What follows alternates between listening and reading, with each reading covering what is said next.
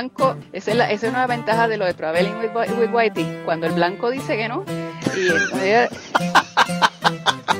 Traveling with Whitey. Y le dice, se la tienen que tomar, ¿y qué es esto?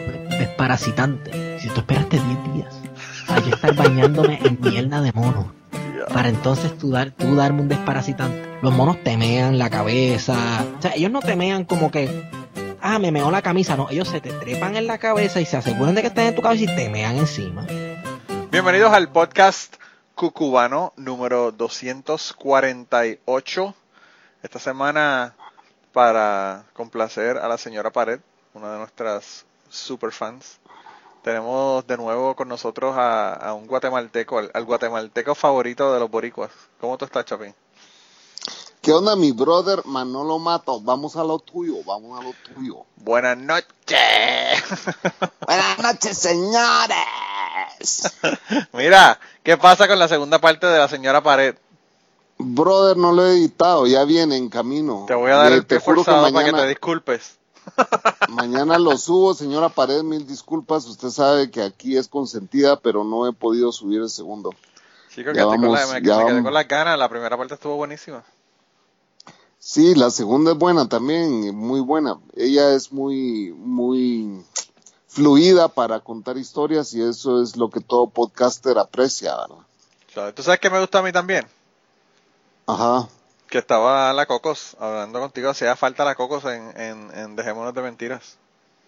Es que no la Cocos, yo, mira, la, la Cocos cuando yo le digo que voy a grabar con una mujer se acerca a escuchar.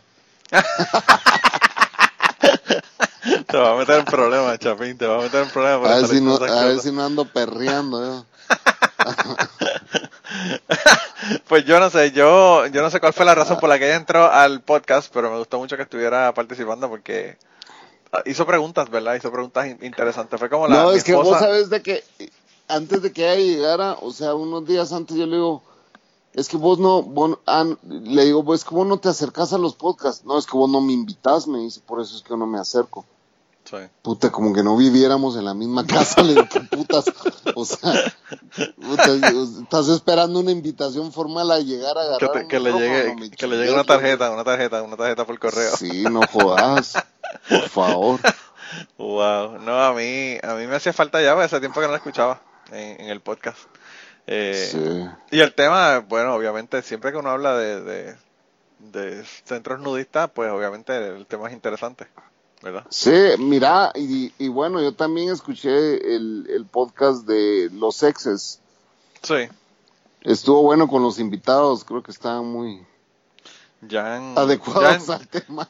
yo pensé que iba, yo pensé que Jan iba a, a- a darme más detalles de, de sus andanzas, pero tú sabes que, by the way, aquí te voy a decir esto, acá tú, entre tú y yo, ¿verdad? Lo que nadie me gustó de ese que nadie podcast, se entere.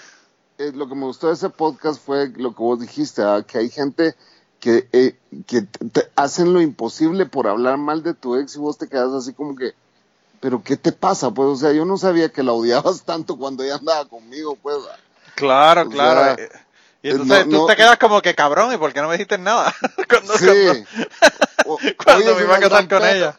Ho- Hoy la insultas y todo y yo no la odio tanto como vos, pues, o sea. Sí, claro, y yo como que si tú creías que estaba loca antes de yo casarme con ella, cabrón, pues dame un consejo, dame un consejo. Sí, me hubieras ahorrado, ¿no? Pero- Sí, sí, no, y aparte de que es como, como yo decía, la gente uno, ¿qué carajo? O sea, yo te no voy sé, a contar yo, una yo mi- te- mini historia de, de eso. Fíjate que cuando nosotros estábamos en Guatemala con mi ex, vinieron unos amigos de Francia, franceses. ¿verdad? Entonces eh, pasaron el fin de semana, no, pasaron una semana en mi casa, literal, eh, quedándose en mi casa y salíamos a diferentes lados. Bueno, fuimos a pasear a toda Guatemala, de hecho. Pasaron como dos semanas con nosotros y una semana en la ciudad, en mi casa, y pasábamos bebiendo vino. En ese tiempo yo bebía todavía sí. bebiendo vino todas las noches y ponía embriagándonos todas las noches ¿verdad? con vino. Y fue una, hicimos una gran amistad. ¿verdad? El tema es de que uno de ellos se accidentó y casi se muere y pues eh, ah, eh, fue algo en, en allá en, en Francia, ¿verdad? Se accidentó sí. y, y fue algo así como para nosotros, wow, ¿va? porque sí nos hicimos muy amigos. Eh, Bueno, cuando nos divorciamos, él empieza, eh, el imbécil no sabía que yo tenía hackeada a mi ex, vos. Entonces, yo leía todas las conversaciones que ella tenía. Y yo, y, el imbécil le empieza a decir, ay, sí, yo creo que tú eres muy bonita para él y que qué bueno que lo dejaste y que y yo, ve pinche, pinche francesito mierda, dije, oh, hijo de puta mal parido, vos. Qué cabrón. Y después viene y me escribe a mí, a ver qué día vienes a Francia, me dice así, que no sé, y busqué, busqué el screenshot de, porque yo todo lo grababa también, man. Y le digo yo, después de estos comentarios, que ¿de verdad quieres que llegue a visitarte? Le dije, se cagó, brother. Se cagó, me pidió súper disculpas, que por favor, que lo disculpara, que no sé qué, que, que él solo lo hacía para que ella no se sintiera más. Vos, tu madre, francesito mierda, le digo. Cabrón. Tú sabes que yo, yo, eh, el, el hermano de Ashley vino ahora el, el fin de semana del 4 de julio a visitar desde Carolina del Norte y él me dice que una vez él estaba con su hija, ¿verdad? La hija, él se casó con una muchacha que es negra. Y la hija eh, se ve que eh, es más oscurita que él, pero bueno, obviamente es mezclada, así que es menos negra. La esposa de él realmente no es tan no, no es negra bien oscura, sino que es de estas negras que son también mezcladas, porque creo que el papá es hispano. Y entonces, pues la nena no se veía, la nena parecía como cuando los niños están en la playa en los veranos, que se ponen un son, un son tan de, de estar en la playa todo el día pero el caso es que él está con la nena eh, para comprar, ¿verdad? Y entonces una señora que estaba detrás de él viene y le dice, eh, si, tú, si tú tuvieras otro color de piel, probablemente todo eso que vas a comprar te saldría de gratis. Qué hija de puta. Le dice ella a él. y dice el hermano de Ashley que la puso de vuelta y media. Le dijo que eso era, una, eso era racismo, que qué clase de comentario era ese, que su esposa era negra y su hija era negra y que como carajo ella se ponía a hacer un comentario como ese señor, ay no, perdóname, disculpe, que no, que no, no quise decir eso, realmente fue un chiste, que sí, que sí, o qué. Y dijo, no, usted, eso no es ningún chiste, esto es que usted es una señora que es racista, vaya al carajo y no me hable. Y dice que pagó lo que, lo que, lo que estaba, lo que estaba comprando y se fue. Pero está cabrón, mano, la gente hace unos comentarios. Mira, lo, que te iba a contar de lo del perro que te. Y, sabes qué pasa, que los hace de una forma tan natural, como que, ay, ¿por qué se ofendió? Si yo no quise insultarlo. Es como decir, así nací yo de imbécil racista, discúlpeme.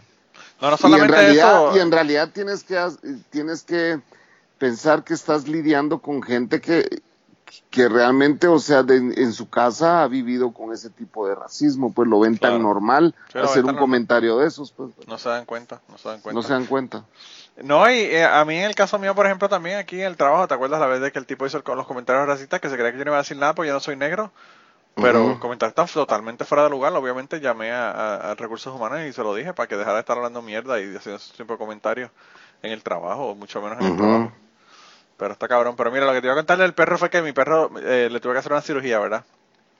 Eh, porque tenía como una masa del tamaño de una bola de, pelota, más o menos. En, en el lado y cuando caminaba le molestaba porque era en, como en la debajo de la pata del frente. Y nada, se lo llevó al médico y lo chequearon, me dijeron que tenía los, los nódulos linfáticos inflamados, que le preocupaba porque esos perros le daba cáncer y le dije, bueno, hágale la cirugía, sáquele eso porque le molesta para caminar independientemente de lo que sea. Y si hay que hacerle biopsia, se le hace biopsia, lo que haya que hacerle al perro, ¿verdad? Pues nada, el caso fue que cuando le abrió se dio cuenta de que era grasa nada más y que no tenía nada, así que no le hizo ninguna biopsia ni nada. Pero le quitó la vaina esa. Pues me traigo el perro. Cuando me traigo el perro para la casa, el perro, ella, eh, yo estuve en Nashville mientras le hicieron la cirugía y todo lo demás y él lo estaba cuidando en, en, en el en la oficina de veterinario. Y cuando yo regresé como a los tres días de la cirugía, busqué el perro y me lo traje. Eso fue jueves. El sábado yo salgo para mi trabajo, para trabajar de noche. Y la esposa me llama histérica que hay, que el perro está botando sangre por la herida. Me manda una foto, Chapín. ¿Tú te acuerdas de la película Texas Chainsaw Massacre? Cabrón. Un perro de 183 libras caminando por la casa botando sangre por una herida, te podrás imaginar toda la cocina, toda la sala, el pasillo, bueno, un, un desastre. Y pues yo tuve que venir aquí a mi trabajo, decirle a mi jefe, mira, tengo que ir a casa a ver qué va a pasar. Compré unos vendajes, se los puse al perro. Tuvimos que ponerle pañales de la nena para aguantarle la cantidad de sangre que estaba saliendo. Que no era sangre de, sangre de nada, era sangre que se había acumulado en la herida. O sea que es, realmente plasma y agua y bueno, realmente parece sangre, pero no es sangre realmente. Y lo tuve ahí con esa cirugía y toda la mierda. Pues yo, como a los 4 o 5 días me, despierto y veo que el perro está acostado en su cama, de lo más tranquilo, no hay sangre por ningún lado ni nada. Pero miro y hay como, qué sé yo, te diría como 5 centímetros por 2 centímetros de ancho, un pedazo de grasa. Como la grasa que, que tú sacas debajo del pollo, de la piel del pollo, amarilla. Y yo digo, esta mierda se lo tiene que haber sacado de la herida porque de dónde va a salir esta grasa y estar ahí en la, en la cama del perro. Pues la, la cojo, mi esposa se levanta y le digo, mira, mira qué suerte tenemos, esta noche vamos a hacer un caldo. y le enseño y por poco se vomita. entonces, bota la grasa. ahí es donde tu esposa dice, definitivamente las bromas latinas no son como las bromas gringas. O sea, a huevos que estoy casado con un latino, pues, puta madre. Esta noche hacemos asado, mi amor. Un caldo, tremendo caldo, vamos a hacer un caldo de grasa de perro. What the pero anyway, cojo, y tiro, y tiro la grasa esa. La cara de tu esposa gringa viéndote. What no, no, no, no, fuck is wrong ella, with you? Ella por poco se vomita. Ella empezó. Uh, uh, uh".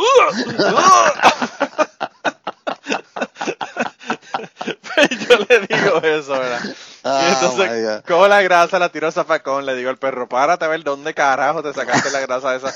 Cuando lo miro, se había sacado cuatro grapas Chapín, cuatro grapas porque le pusieron, le pusieron, le cosieron y le pusieron grapas y el cabrón perro se sacó las grapas y sacó el, el cocido de, ¿Y por qué no le pusieron un collar? No tenía collar, aquí le llaman collar isabelino, no sé cómo le llaman. Pero es que el perro, el perro ya, ya lleva una semana y dos días y no se había tocado la herida en todo ese tiempo. No sé si que al empezar a, no sé si que al empezar ya a, a, a, a cicatrizar, a, cicatrizar empezaba a picar, no sé. El caso fue que nada. El perro, total, by the way, el perro tenía un pañal encima de la herida y amarrado alrededor del pecho y por el, por el lado del cuello, o sea, como en forma de X. O sea, yo no sé cómo el diablo él se quitó todo ese vendaje y, el, y el y el pañal y, se sacó la, la grapa. Anyway, el caso es que... yo llevo, bueno, termina, yo te voy a contar la mía que también... Bueno, el caso es que tiene un tajo, el tajo tendría como 4 centímetros de largo. A nivel de que yo podía meter como tres dedos debajo de la piel completos.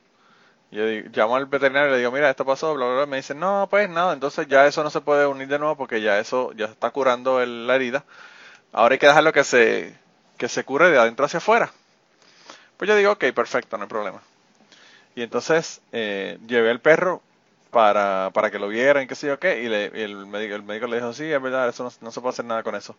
Y había una chica negra que era asistente de veterinaria, que yo nunca la había visto antes, me imagino que es de la escuela veterinaria o algo, que está haciendo una práctica de verano con él, porque es una chica que realmente nunca la había visto allí en la oficina.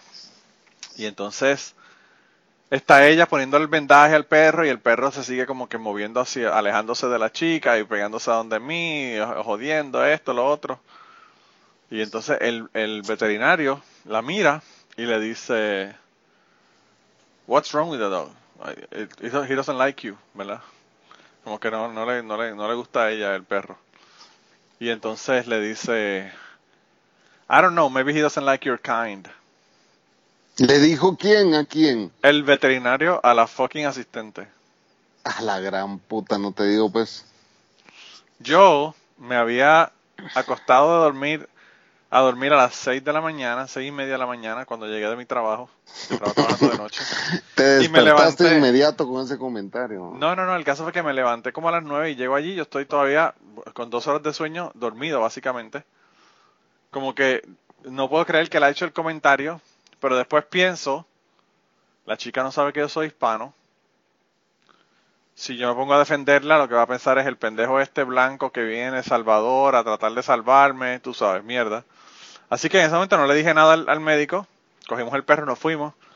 Y hermano, yo quisiera que tuvieras la carta que le mandé, le mandé un email, y le dije hasta culo hasta culo, que parece mentira que se ponga con un chiste como ese, que eso no da gracia, que eso es como ponerse a hacerle chistes del holocausto a una persona que es judía, que los perros usaban en la guerra civil, en la, guerra por los derechos civiles para tirárselos a los, a los afroamericanos, que quizás su papá o su mamá o su tío o su abuelo le pasó una cosa como esa, que eso, eso no son, no son tipos de chistes, que parece mentira que una, un setting profesional con una persona que está aprendiendo a ser profesional, porque ya acaba de salir de la universidad y está haciendo su práctica, que él se ponga con ese tipo de comentarios. La chica se sonrió como que sosa sin, y no dijo nada, y yo como que qué clase de cabrón. Y le mandé una carta, ya tú sabes, de, de página y media, eh, diciéndole hasta culo. Y le dije, yo sé que probablemente fue un chiste. Le dije, pero ese tipo de chistes no se aprecian, no son apropiados. Y le dije, mucho menos en el ambiente que está ocurriendo en los Estados Unidos en este momento, con lo de George Floyd y todas las protestas que están habiendo y todas las cosas que están pasando. pues mira. No, ni me contestó, ni me contestó el email. ¿Y, y es tu veterinario de, toda la vida o qué onda? De toda la vida, sí, yo, yo llevo a todos mis perros allá. Llevo desde que me mudé para donde estoy ahora, como hace casi 14 años. Ya, pues mira, mi perro eh, bueno, este se va a convertir en un podcast de, perro, ¿verdad? Pero, sí, vamos a ver. Eh, realmente el tema, el tema de, este podcast supuestamente era abuso policial, que te pedí una historia y me dijiste que tenías demasiado para, para mandármela por, por voice. Así que en algún momento llegaremos a eso. pues no tengo demasiado porque tampoco es que sea delincuente, pero... y tampoco quieres meterte en problemas con tus amigos delincuentes que cuentan sus historias. ni con mis amigos delincuentes, ¿no? Eh, bueno, te voy a contar rápido. El, la bestia tenía la oreja llena como de agua, y, pero oh, se le sentía una bombita como de agua. Entonces lo llevé al veterinario y le digo, ¿qué es esto? Antes me dice, no, él se golpeó la oreja. Entonces, oh, la, entre tres tuvimos que agarrarlo para drenarle la oreja. Que, por oh, cierto, dije, oh, qué mal qué mal veterinario porque la segunda vez que se le volvió a llenar ya no lo llevé con él, sino lo llevé con otra. Y la otra me dijo, háblele a su perro mientras yo lo pincho. ¿ah? Y yo va de hacerle cariño, va de hablarle, y el perro ni se movió. Entonces le digo, mire, usted definitivamente ya me convenció. Así como en la película de, Jerry Maguire, ¿ah? You had me at hello. O sea, eh, desde que entré, la tipa tenía mejor mano con los animales. Va, entonces, ya una segunda vez lo drenaron y ahí tiene ya una tercera vez, pero ya es menos. Gracias a Dios le está, le está pegando. Me dijo que por el golpe se desprendió el, la oreja de la pared de la oreja de la piel con el cartílago. Ah, ok. Entonces, por eso está llenando de agua. Bueno, ya está mucho mejor y todo. Eh, esa es la historia de mi perro, ¿verdad? Eh, y la historia de racismo es de que como desde el tiempo de Maduro y de, de Maduro y de Chávez, bueno, Chávez y Maduro en ese orden, se ha venido mucho venezolano a vivir a Guatemala. Entonces, obviamente, como el Chapín toda la, toda la vida ha sido discriminativo y siempre ha sido racista por, la, por nuestra comunidad indígena, vamos, o sea, aquí para decir no seas necio, aquí decimos no seas indio. Ah, ¿A qué indio sos vos con esto? Oh, es nuestra forma de decir qué necio sos. Y lo escuchás desde pequeño en tu casa, tus abuelos lo dicen, todo el mundo. Y es una forma muy natural de decir qué necio sos. Al punto que la gente no cree ni que son racistas cuando lo dicen. sí, no se dan cuenta. Es algo que, que los niños crecen diciendo, no seas indio, venía. Entonces, eh, eso es muy, muy natural y, así hay 20 cosas más que, se dicen. más. Eh, yo, eh, a le ha costado mucho porque el salvadoreño también adoptó eso, ¿me entiendes? A pesar de que el salvadoreño no tiene eh, comunidades indígenas como tal, con, como cultura viva, obviamente hay descendencia indígena ahí, pero no cultura viva como Guatemala donde usan eh, pues sus trajes típicos, mantienen sus costumbres, etcétera, etcétera. No, El Salvador no tiene eso, eso ya lo erradica. Sí, es, parte de la es parte de la cultura general, pero no no una cultura separada a la, al mainstream, ¿verdad? Exacto, entonces allá sí se, eh, entre ellos también dicen ese no seas indio. Entonces, eh, sin, sin, sin, que sea algo eh, discriminativo o, o, sea algo eh, racista, ¿me entendés? Porque allá pues ni siquiera se consideran indios, pues, o sea, aunque seas de descendencia india, eh, indígena, no sos indígena. Bueno, el tema es el siguiente, cuando Marta vino a Guatemala, a veces me decía, no seas indio en frente de indígenas, y yo me le quedaba viendo así como que, chava, tenía un poquito de tacto. Ella, ella no entendía por qué me le quedaba, yo le hacía el look, el look. Vos sabés que todos los maridos y mujeres tenemos un look de que la estás cagando, de que, de que, de que cállate. Entonces ya cuando salíamos, ¿qué pasó allá adentro? Puta, ahí estaba la fulana y vos diciendo indio e india y, y se cagaba, Marta, tenés razón, me dijo, sí la cagué, sí la cagaste, le dije, hay que tener cuidado en Guatemala con usar esa expresión, le digo, sí. En El Salvador es muy común, pero aquí no la puedes usar. Y no es que ella sea racista, mi esposa no es racista, pues para nada, ni yo lo soy pero es la... No, realmente fíjate, son, son comentarios que, que, que se arraigan y que uno, que uno no se da cuenta, claro, que uno no se da ni cuenta. Entonces, eh, es lo que yo te digo que puede estar pasando en estados como Kentucky con alguien blanco que hace ese tipo de comentarios, porque todo, oyó a su papá hacerlos y, y donde los morenos se mataban de la risa cuando alguien hacía un comentario de esos, pues no, no, quizás no es... Eh, bueno, como sea, y tener razón, hay que empezar a hacerle ver a la gente, va, pero este venezolano, regreso a la historia del venezolano. Yo estaba, hoy fui hace, de antier que conocí un venezolano que estábamos viendo de cerrar un negocio muy grande, que se nos cayó. Hoy, hoy, hoy te dije que, que eh, hiciéramos el podcast a las 8 porque venía tan agotado, ¿me entendés?, de esta negociación que no se logró, que creo que nos robaron mucha plata, vamos. Pero bueno, en fin, él no, no se concretó el negocio, nos robaron, etcétera. Este venezolano, cuando yo lo conocí, yo le dije, mira, a todo, hablamos por teléfono, yo le dije, a todo esto, ¿vos de dónde sos? ¿Venezuela o Colombia? Le dije, o sea, por el acento, ¿va? Sí. Entonces me dijo, oye, chico, pues yo soy, yo soy de Venezuela y que no sé qué, y empezó, ¿va? Entonces, eh, con su acento. Entonces, sí, ya decía yo que eras de, de Venezuela. Pero no me discrimines, por favor, hagamos negocios, me dijo, pero así como pidiéndome, suplicándome que por favor, no porque él fuera venezolano lo fuera a discriminar y no hace un negocio con él. Claro. Y le digo, pero, pero ¿por qué me decís eso? No, pues porque soy venezolano. Me. Ah, ok. Supongo que vos te has topado con muchos guatemaltecos que porque sos venezolano no quieren hacer negocios con vos, le digo. Exacto, me dice. No, pues no, estás equivocado, conmigo no va a pasar eso, le digo. O sea, y a mí me, independientemente independientemente de dónde seas, yo estoy, yo estoy aquí por un negocio con vos, pues. Claro. O sea, tu, tu nacionalidad a mí me vale tres hectáreas de verga, pues, ¿me entiendes? Claro. No me importa. Pero sí, el, el, Chapín es bien discriminativo y bien racista. Somos por lo mismo que crecimos dentro de comunidades indígenas.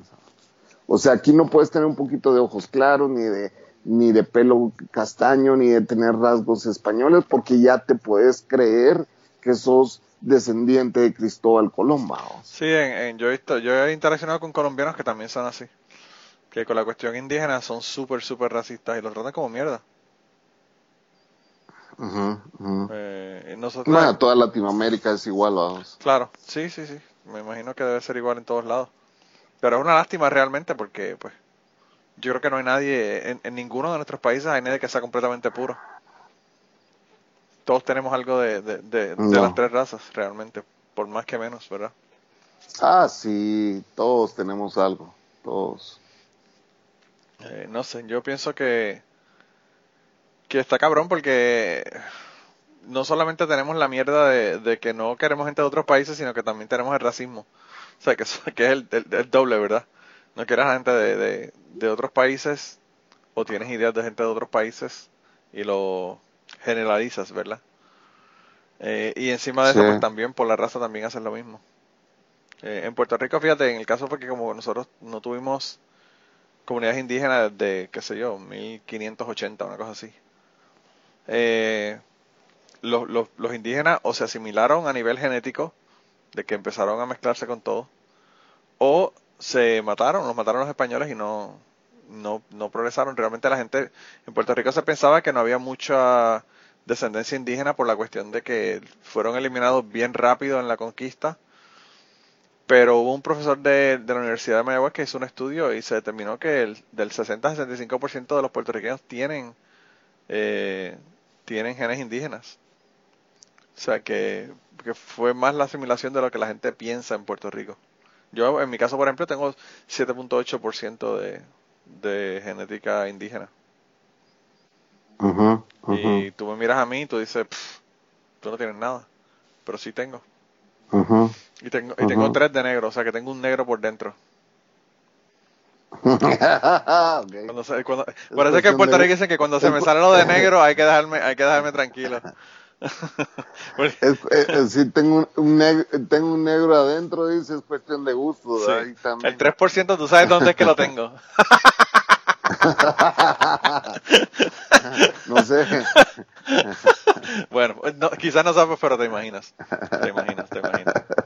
Mira, Chafín, pero eh, eh, ¿qué, qué, qué encuentros con policía tú has tenido? Porque yo no sé si tú eras como como el Panther, ¿te acuerdas que el Panther salió hasta en el periódico? la foto de él. Con... Sí, siendo, siendo delincuente. Haciendo, haciendo delincuencias juveniles, ¿verdad? Eh, sí. El Panther, hace tiempo que no hablo con el Panther. Tengo que, decirle que vuelva. Que vuelva al podcast a ver cómo está. Sí, yo, nosotros sí hablamos seguidos, nos, nos hablamos por teléfono seguidos. Yo de vez en cuando le envío, le envío eh, mensajes y eso, pero memes y pendejadas, nada, Nada de conversación así. Eh, pero hace falta el Panther. El Panther era una institución cubana por muchos muchos episodios. Eh, sí. Él, él, by the way, él nos pues hizo una, una, historia de racismo allá en, en, en su trabajo. Él trabajaba allá con los camiones. ¿Ah, sí? sí, hace un, montón de episodios atrás. Eh, nos contó de que quemaron unos, unos vagones, unas pendejadas ahí racistas. Me imagino que él tiene que tener historias de más sobre eso, porque viviendo allá en, en viviendo en, en, Texas, me imagino que tiene que ser como vivir en Kentucky. Eh, debe ser más o menos la misma Sí, él vive en Austin, así que es un poco un poquito más cosmopolita esa ciudad. Sí, pero él, él que tiene que viajar con su camión, me imagino que ah, sale, sale a 20 minutos de, Austin y está en el medio de la nada. Sí, ya está en, no, y además en ese gremio hay mucho mucho blanco racista. Sí, muchos rednecks. Sí, hay muchos, muchos rednecks. Aquí todos los, todos los camioneros que vienen aquí eh, son un chorro de, de rednecks racistas, más catabacos, sin dientes. Sí. sí. Pero anyway, pues cuéntame, cuéntame, que, que para empezar, vamos a empezar por el principio. por el principio no, por la mitad.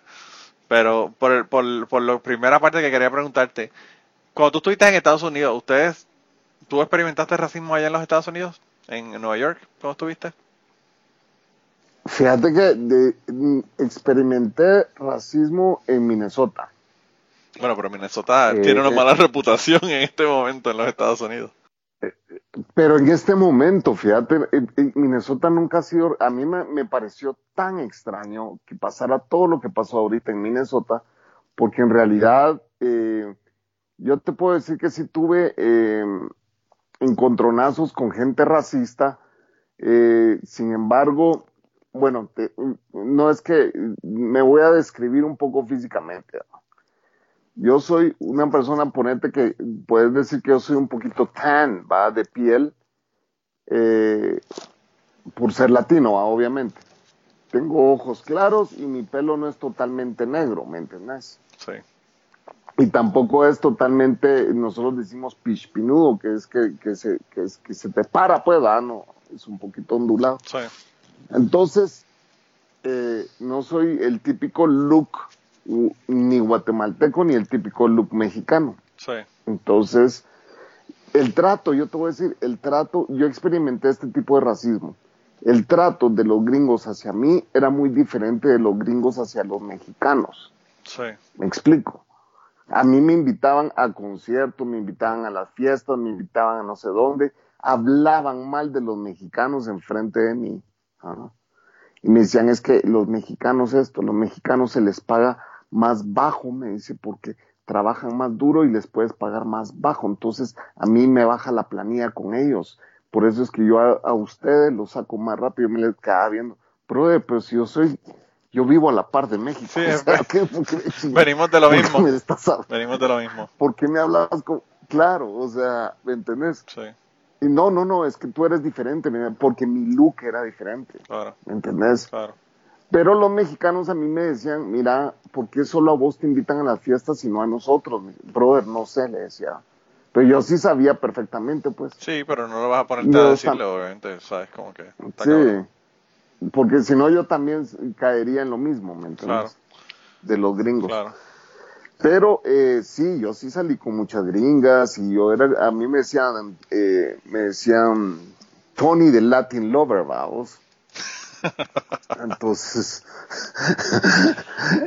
eh, a mí no me fue nada mal en los estados, pues yo te, yo te digo, yo sí tuve mi, mi, mi pegue, pues, y no estoy presumiendo, pero sí no me fue mal, no me fue mal. Ahí es donde yo viví el racismo, observando cómo trataban a los demás y cómo me trataban a mí. Eh, pero bueno, esa era tu pregunta, que si vivía el racismo en Nueva York, pues en Nueva York ya sabes que ahí, o sea, racismo existe, pero ahí, ahí, ahí, hay cualquier cantidad de razas y, o sea, Nueva York es Nueva York, la capital del mundo. Sí, que fueron los dos lugares donde yo vivía. Yo creo que fue, a mí, a mí me pasa igual, porque como yo tampoco tengo un look ni oscuro, ni, ni mexicano, ni nada, pues como que me pasa lo mismo, la gente hace comentarios y no se dan cuenta de que yo soy hispano. Y, y además, pues no me, realmente no tengo tanto. A vos te han de decir que vos sos italiano o que sos algo así, ¿verdad? No. Aquí los cabrones, los cabrones, los cabrones me dicen que I'm Spanish. Es lo que me dicen. Sí, es que tenés looks de Spanish. En vez de decirme, en vez de decirme Hispanic, me dicen Spanish. Spanish me imagino que me están dando, que ellos piensan que me está dando un upgrade, ¿verdad? De que, de que no soy latino, sino que soy español que no son mexicanos, o sea, para ellos es mexicano y español tal Claro. No, y, y, no solamente eso, también que, o sea, 23 en mí me dijo que yo tengo 84% español, ibérico. So, Ajá. no está muy, muy erróneo. Pero. No, pues sí, vos tenés totalmente un look español. Yo soy una mezcla entre indio con, con español, pues, ¿me entiendes? Claro. Claro. Pero mira que me jode es que eh, se toman libertades y hacen comentarios creyendo que, que tú vas a pensar como ellos. Y yo siempre le he dicho a la gente cuando me hacen comentarios, yo digo, mira, perdóname, pero yo me identifico más con el mexicano que contigo. Punto. Sí, o, sea, o sea, tú podrás decir lo que a ti te salga de los cojones, pero yo, si vamos a escoger con cuál me siento más identificado y en cuál me siento más cercano, obviamente que es el mexicano o el guatemalteco que el, que el, que el gringo. No solamente eso, sino que en Puerto Rico el gringo es el, invasor. O sea, que encima de, de, todo lo, la cuestión racial, también está la cuestión política de, de, Puerto Rico, ¿verdad? Sí, pero no, a mí, yo te voy a decir, a mí los gringos, yo no puedo hablar mal de ellos, a mí me trataron muy bien, muy bien. No, a mí, a mí me han tratado muy bien y yo pienso que también es en parte porque aquí no hay mucho hispano. Yo pienso que mientras más hispanos, más posibilidades tienen de tener malas experiencias con hispanos y pues más. Cabal, yo en Minnesota en los noventas, o sea, nada que ver, ¿me entiendes? No había mucho hispano todavía. Mis primos, mis primos eran famosos, eh, literalmente eran famosos en todo, en todas las, en Twin Cities, pues, ¿me entiendes? En los Twin Cities. Sí. A donde yo entraba con mis primos, ellos eran personalidades porque fueron como los primeros hispanos que llegaron al, al estado, pues. Sí. Y esos hijos de puta se, se, cogieron a la mitad de las gringas del, de ese estado, pues, vamos.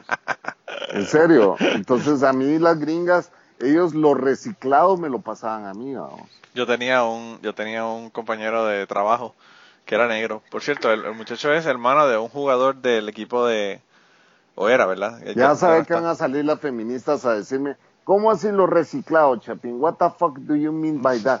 Ah, la puta, ya la veo, ya la soy. Te van a mandar otra carta, te van a mandar otra carta. Por cierto, hate, hate mail. Hablando de eso, hablando de eso, ¿viste, ¿viste el especial de Jim Jeffries?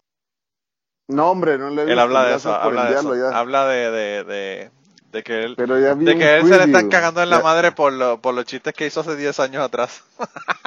Sí. él dice... Ya, ya vi un preview donde habla, donde habla de, de, y se lo traduje a la Coco Soy cuando ese preview de tres minutos donde habla de la piel de la mujer y la piel del hombre. Ah, sí, sí, sí.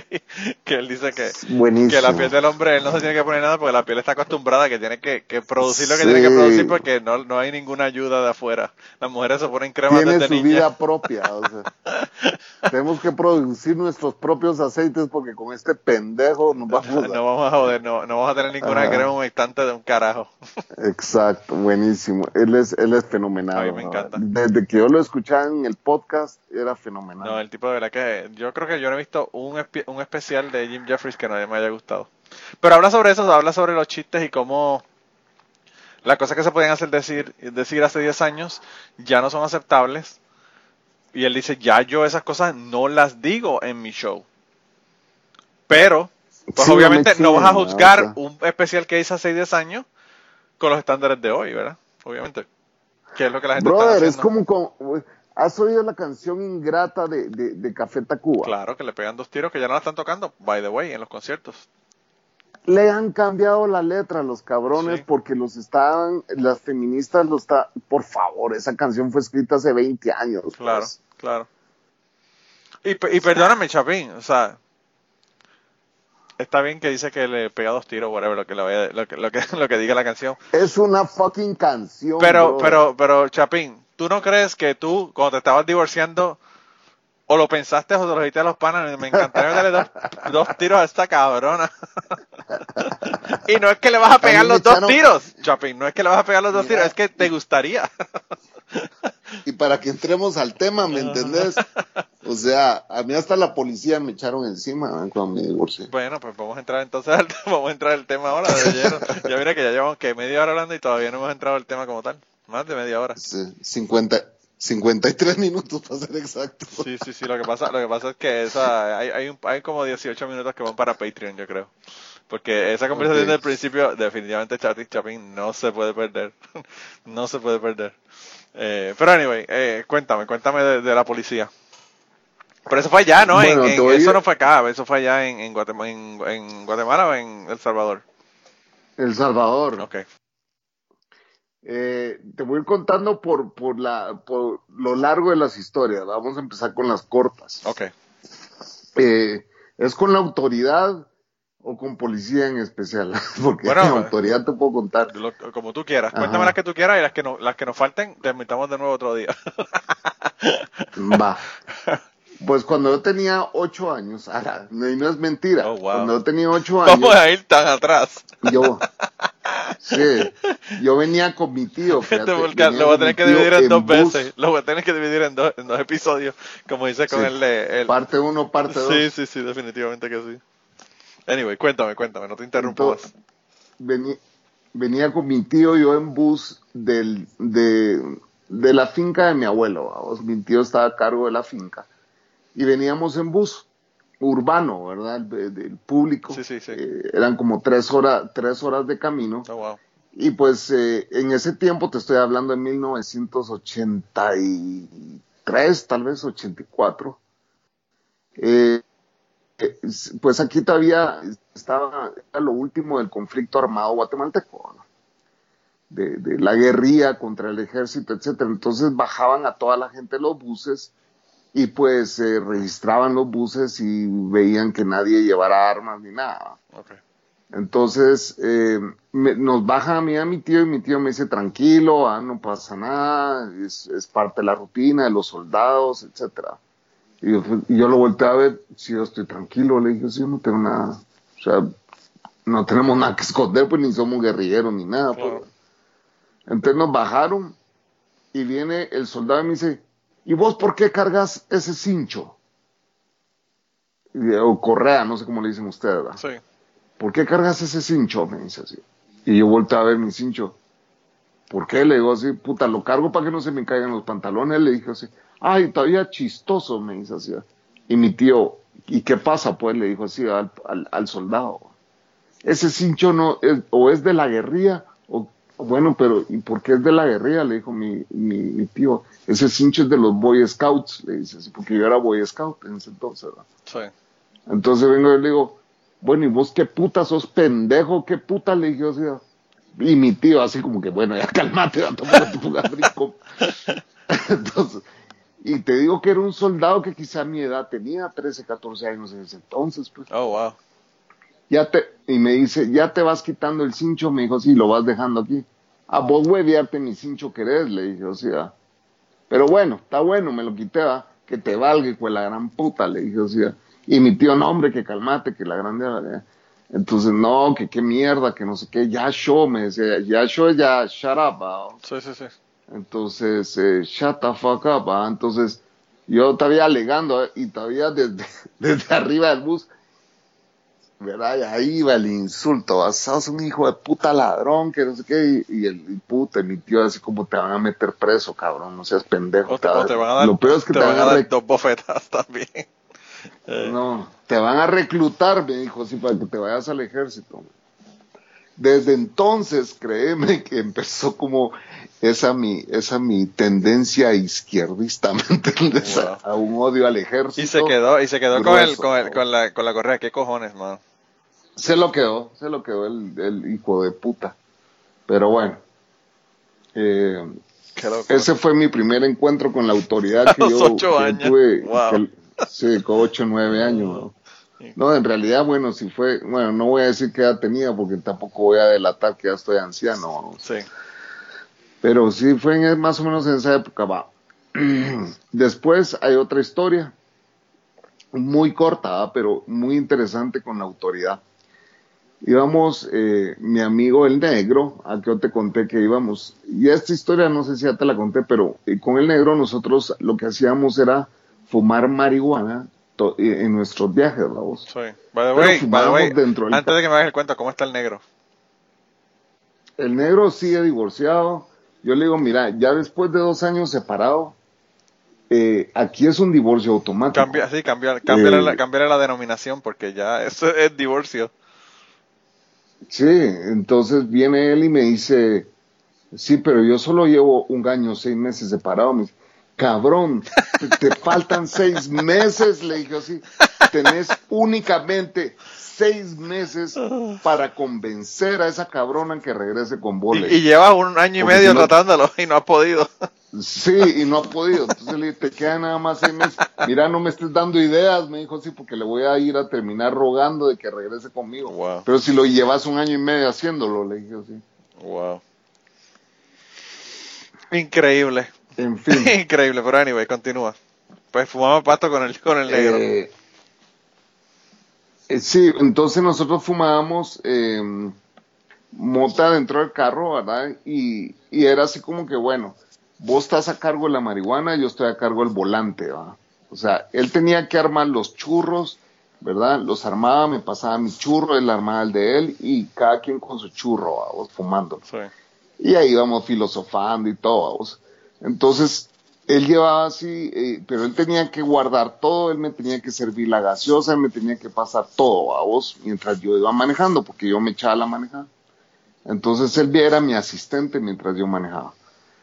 Y él sabía que al terminar de hacer los churros tenía que esconder la marihuana, vamos. O sea, era eh, de inmediato, terminas de fumar, no, terminas de hacer los churros, esconder la marihuana, porque si nos para la policía, la marihuana está escondida y no pasa absolutamente nada porque llevamos los vidrios abiertos y ni olor quedaba. O sea, además en ese tiempo yo fumaba cigarro, entonces va. Saliendo de una curva, vamos, yo me terminé mi puro, saliendo de una curva había un retén de policía. yo lo vi, ni me preocupé, vamos entonces yo me hicieron la parada y paré, vamos. Y, y como se llama, y empiezo a platicar con la policía, mire, ¿y cuánto hace falta para llegar al store? Le digo, si el store es un, lugar turístico de aquí de Guatemala. Y que era primera vez que íbamos a conocer el lugar. Entonces viene el policía y me dice, ah, pues no falta mucho, como media hora, que no sé qué. Señores, ¿pueden bajarse del carro? Y dice, pues, pues sí, dije, "Ah, no pasa nada. O sea, la marihuana va escondida, pues no, no me importa. Eh, eh, Teníamos un compartimiento donde jamás la iban a encontrar, vamos. Sí. Entonces eh, encendí un mi cigarro yo y todo, y yo tranquilo. Y yo solo volteé a ver al negro, el negro estaba blanco, brother. Y dije, este hijo de puta, ¿qué le pasa? ¿Por qué está tan fiqueado si él sabe de que no va a pasar nada? Pues, o sea, tiene que estar relajado. Sí. Ojalá no la vaya a cagar, dije yo, a que le esté dando mal trip y todo. Entonces viene y, y empezamos a bromear con los policías y que no sé qué, y los policías van a reírse y todo el rollo. Y mire, y que hay, hay bonitas chavas ahí, que, ah, sí, hay, hay buenas chavas, usted, que no sé qué. Ah, pues qué bueno, que. Entonces empiezan a registrar el carro, brother.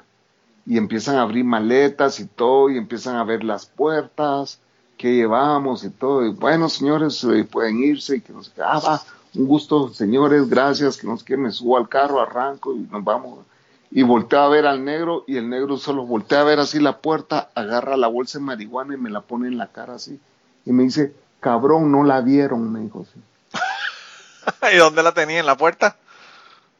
En la puerta, brother. Oh, vaya diablo. Y yo le digo, vos qué putas, le digo así, no la vieron, me dice así. Y como cargamos el montón de monchis, Sí, ¿me entendés? Sí, sí, sí, sí. Todas las bolsitas de, de, de, de, de chitos, la- las latas de, de, de Coca-Cola y todo, iban, o sea, la bolsa iba abajo, pues. Wow. Ya nos habíamos hartado todos los monchis y él dejó ahí la bolsa y me dijo, mira, no la vieron. Le voy pegando una puteada al negro y le digo, vos hijo de la gran puta, te he dicho miles de veces, terminás de hacer los puros y esa bolsa la escondes para que esta mierda no pase, pendejo, le o sea, puta, mira, Y tú estás, que y tú estás confiado parándote y hablando con los tipos como si nada. Sí, yo de lo más tranquilo y me dice, puta, cerote, Ah, y yo, yo te volteé a ver con una cara de que ahí está la mota y vos no me, vos no me entendías, me dice, vos estabas ahí bromeando con ellos. Cabrón, porque vos tenés que entender que la marihuana se esconde en cuanto te... Ahora ya sé, no me estés puteando. wow. Wow. Ese fue un encuentro cercano de que casi, de que yo le digo al Boris, mira, estos hijos de puta, bueno, nos hubiera costado plata, pues, ¿verdad? Sí. que nos dejaran ir mucha plata.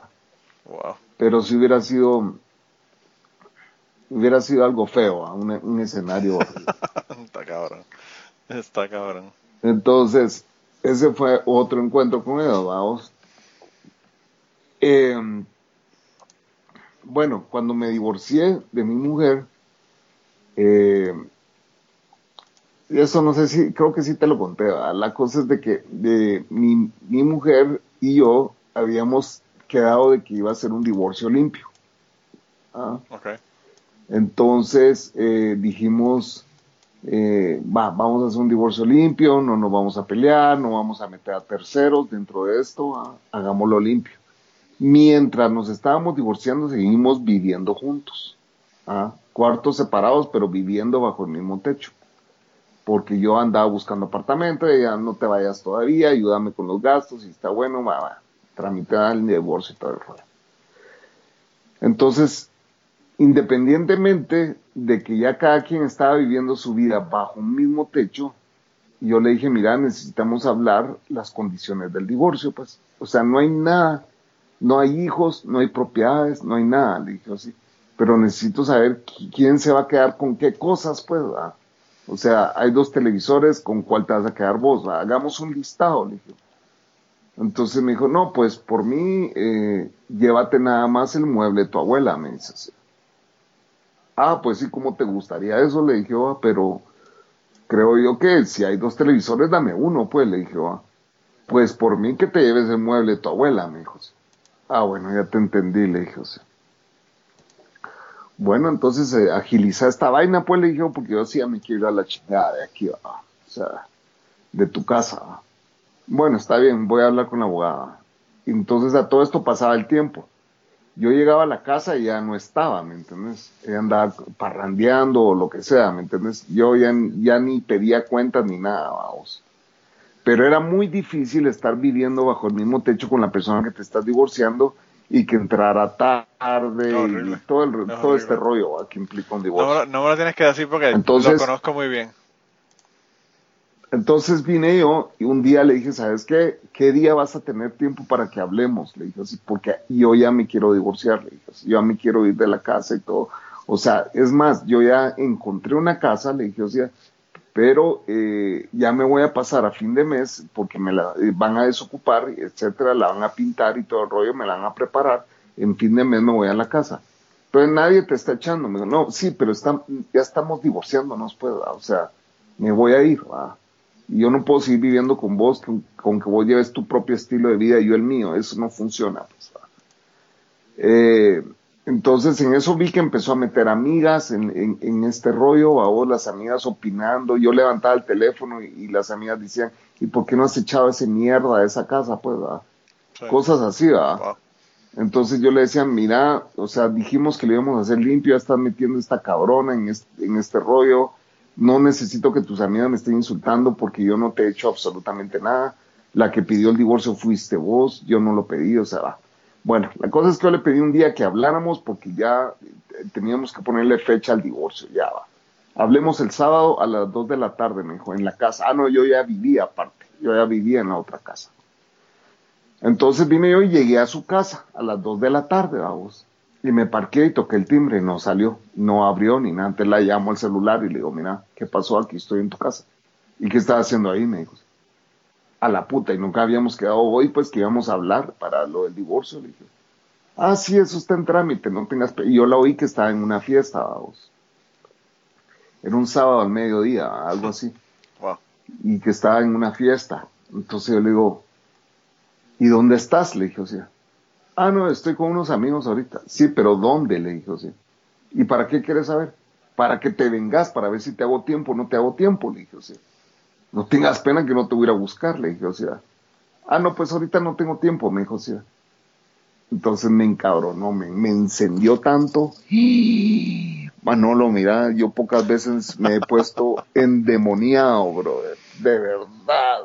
Pocas veces, pocas veces he sentido el diablo, bro. The devil inside. O sea, every single one of us, the devil inside. O Así sea, mismo. Como in excess. a lo in excess, sí. Entonces, eh, agarro el carro. By the way, by the way, él dice every cabrón- single woman has the devil inside. Pero vamos a dejarlo, Ah, sí, vamos a no ser misógenos, vamos a dejarlo que todo el mundo lo tiene. sí. Sí. No, pero yo lo cambié a every single one of us. Sí, sí, sí, Entonces, sí, sí, para que, Bueno, para que no te sigan mandando cartas, porque ya te van a mandar una carta. sí, sí, sí, sí. Entonces viene y agarro el carro, brother, y me voy a buscarla a las casas donde yo dije posiblemente va. Ella me había hablado que tenía unos nuevos amigos y que eran los fulanos y que no sé qué. Entonces yo llamo a un, a un amigo que yo sabía que ese chavo sabía dónde vivía cada uno de estos rich and famous del Salvador, vamos. Sí. Entonces lo llamo y le digo, mira vos de casualidad sabes dónde viven los fulanos. Sí, ellos viven allá enfrente de tal lugar, me dice así. Ah, ya. Sí, ese, ¿por qué? Me dice. No, es que tengo que llevarles algo, le dije. así. Ah, sí, ahí viven, me dice. La casa es así, así, así. Ah, buena onda, gracias, oíste, Dios, Dios y me voy a buscarla, vos, a la casa de estos cabrones, que eran sus nuevos amigos, vos. y llego, y, llego y están ahí en una como terraza, en un gran par y todo, y la veo a ella con una bebida en la mano, una chela en la mano, una cerveza en la mano. Y vengo y empiezo a tocar el timbre como endemoniado. Y no paraba de tocarlo. Y se asoma un, tipo así desde el balcón y dice, sí, ¿en qué le puedo ayudar? Me dice así. Entonces le digo, vengo a buscar a fulana, le dije, o sea. Entonces, permítame, me dice, y van a buscar a fulana. Y regresa la fulana. ¿Y vos qué estás haciendo aquí? Me dijo así. Vos y yo teníamos una reunión hoy a las 2 de la tarde, le dije así. O bajás a la reunión, le dije así. O todos los carros que están aquí parqueados afuera, le dije. Empiezo a quebrar vidrios, le. Y voy al baúl de mi carro y saco la llave, vamos, para quitarla. para, Para quitar, la, quitar para la quitar las, llanta. sí, las tuercas, las tuercas, sí. Wow. Entonces vengo yo y, y, y, y empiezan a salir todos los tipos, vamos, de la fiesta, así. Ah, estos son tus nuevos amiguitos, le dije, sí. Bueno, hijos de la gran puta, ¿quién va a ser el primero que va a bajar aquí? Le dije, yo. A ver quién tiene los huevos de bajar. Les dije así. Ahorita te llamo a la policía, me dice mi ex mujer. Llámalo, me pela la verga. Wow. Demoniado. Y bueno, si no bajas ahorita, yo empiezo a quebrar vidrios. A ver, este BMW está bonito. ¿De quién es? ¿Quién de ustedes es el dueño? Y los tipos desde arriba cagados. Llamen a la policía, llamen a la policía. y yo empiezo, bueno, hijos de la gran puta, ¿de quién es este carro? Empiezo a quebrar. Ahorita bajo y baja ella, va. Ay, no. Espérate, hay borrazo ese del nombre, vamos. Sí. Ay, no bajes, dicen así, no bajes, no bajes, por favor, le decían a ella. vamos.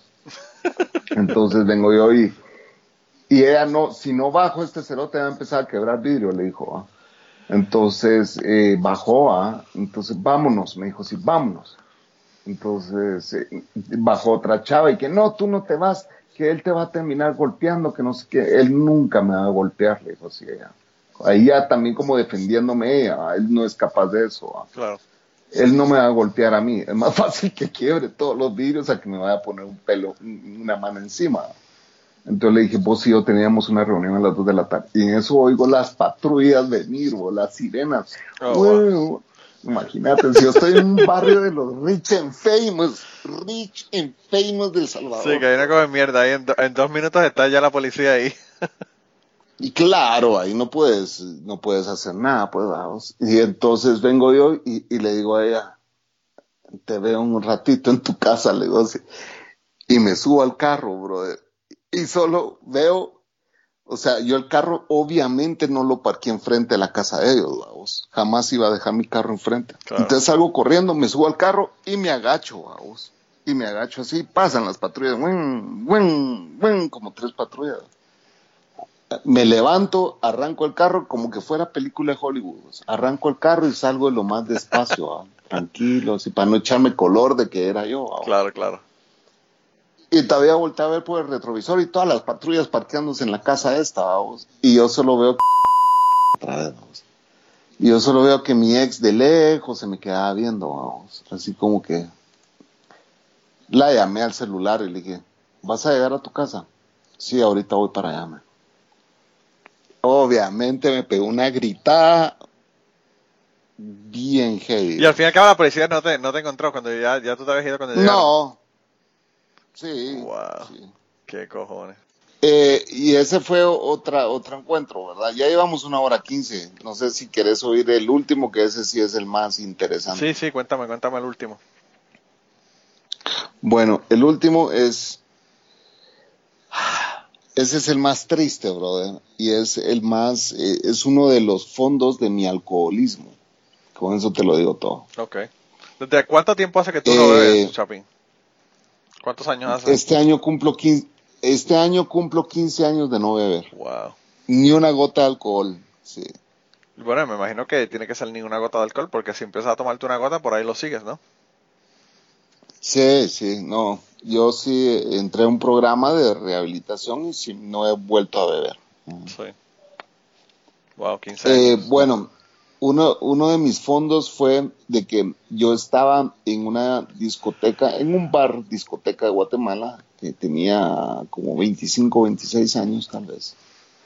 Eh, y estaba con mi novia, eh, y llegué con mi novia, yo siempre llegaba con mi novia a los bares y, y- salía con alguien que no era mi novia y, y al otro día me levantaba con alguien que no, que no sabía quién era, vamos, mujer, obviamente, Sí.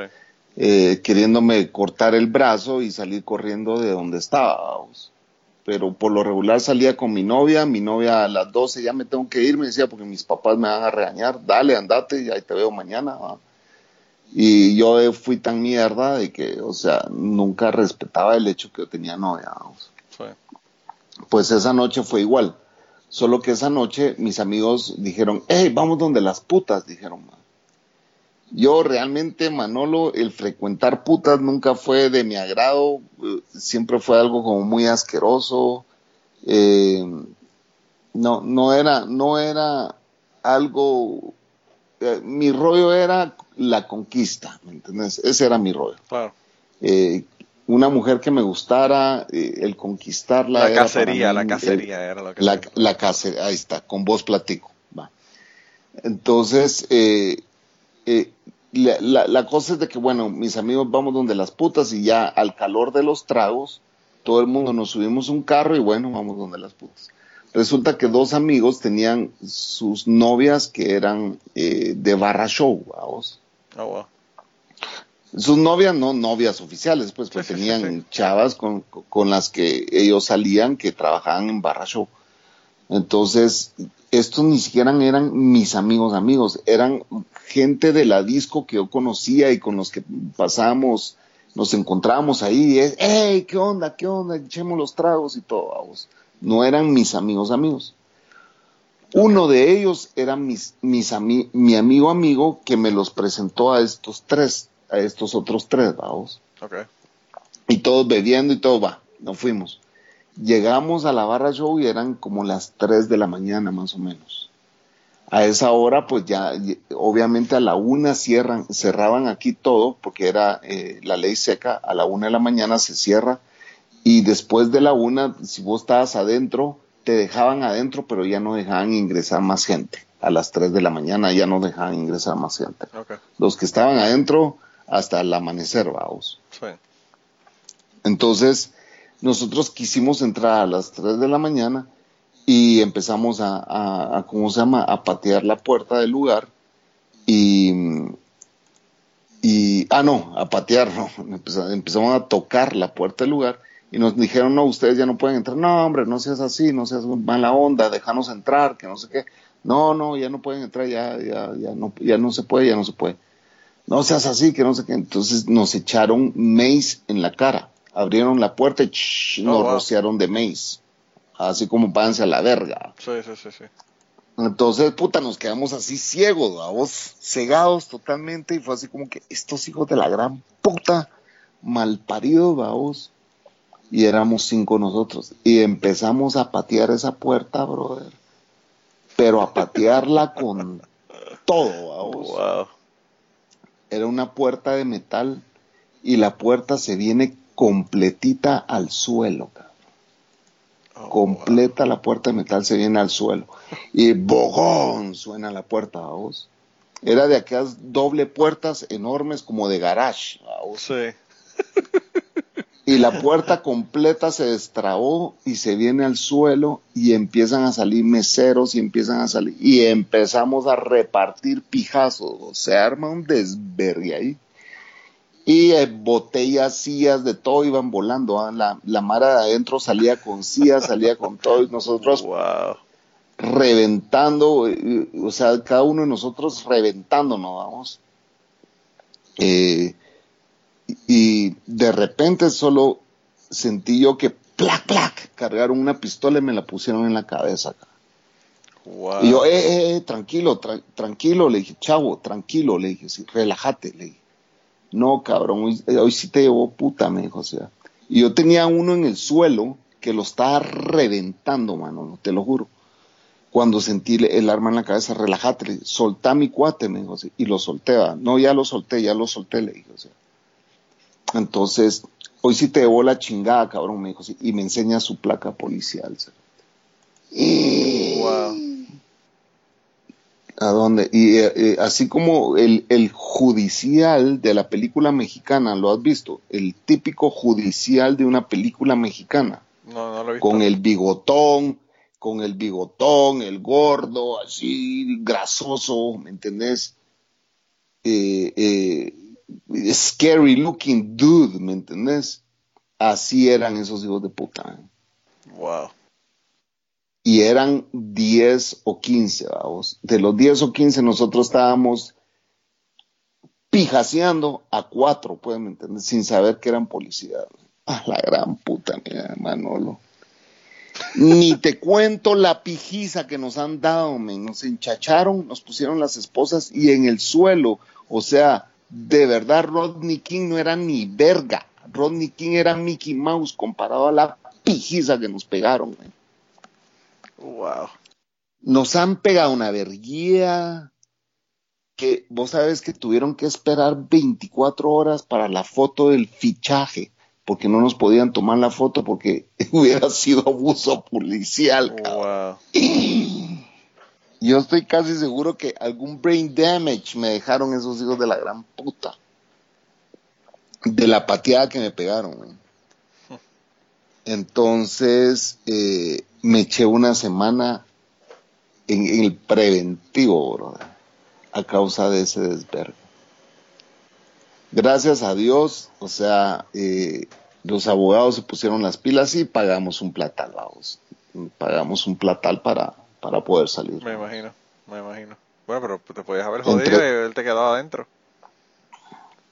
Sí, no, y cuando entramos, cuando entramos nos dijeron, ay, estos son burguesitos, dijeron así, cuando nos vieron, va. No, brother, no, nada que, ah, sí, a ustedes se les nota, hasta en la forma de hablar se nota que, son burguesitos. iban a ser everybody's, iban a ser everybody's bitch. Ayer, sí, entonces, pero sabes que nos pusieron en el sector más seguro y nos y, y bueno desde el día uno pagamos seguridad o si la seguridad es que te meten en una celda y le ponen candado a esa celda para que nadie entre. Claro. Vamos, esa es tu seguridad. Sí. Entonces en la mañana te llegan a abrir para que salgas y ya de día pues eh, puedes andar ahí entre todo. Y esa osada pasaba llena, vos todo el mundo llegaba ahí porque nosotros repartiendo pollo campero, repartiendo sodas, cigarros, o sea, quedando bien con todo el mundo, ¿me entiendes? Claro, claro, claro, comprando, comprando tu virginidad anal. Sí, totalmente. Pero cuando entraba la mar ahí, cuando entraba la mar ahí, ah, estos son los verga policías, decían, los que, los que le pegan a policías. Y nosotros, hey, chavo, no sabíamos que eran policías. Eh, diablo, qué cabrón, qué cabrón. Entonces, eh, la, la gente nos decía, hey, den gracias a Dios que están en este sector y no lo fueron a meter al sector de los policías, porque hay un sector de policías, ¿sabías vos? Ah, wow. De policías corruptos. Sí, sí, pues, sí, que lo, han, metido preso por alguna cosa. Pero, pero los tienen que separar porque si no la población también los mata. Claro, claro. No, y, y puede que tengan hasta hasta gente que estén adentro por culpa de ellos, que cuando van y los ven y dicen, ah, cabrón, por culpa tuya que yo estoy aquí. Y, y lo joden. Sí. Fíjate, yo estaba escuchando en el podcast de, de Crime Pod, estaban diciendo la cantidad de, de policías en Puerto Rico que han, que han ido presos que han sido sacados de la fuerza por, por corrupción y por todo. Y yo digo, wow, de verdad que jamás me imaginaba que eran tantos. Estaban hablando de, más de mil. Una cosa increíble. Un cojonal. Va, y, y cuando, cuando todo esto pasó, eh, obviamente tuvimos que ir a una declaración con un juez y todo el rollo ahí. Y, y, y, y realmente lo que nos salvó fue que, que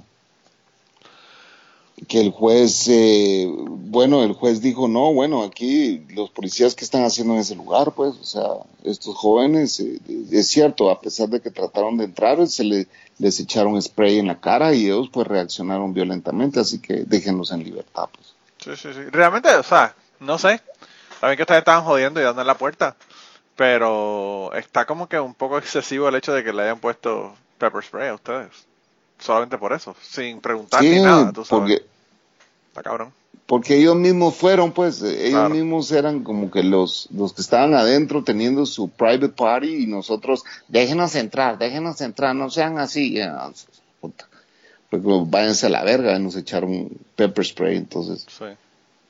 Pero bueno, ese fue un encuentro cercano con la muerte y con la autoridad, De verdad, yo sí vi la muerte bien cerca que te pongan una pistola cargada en la cabeza.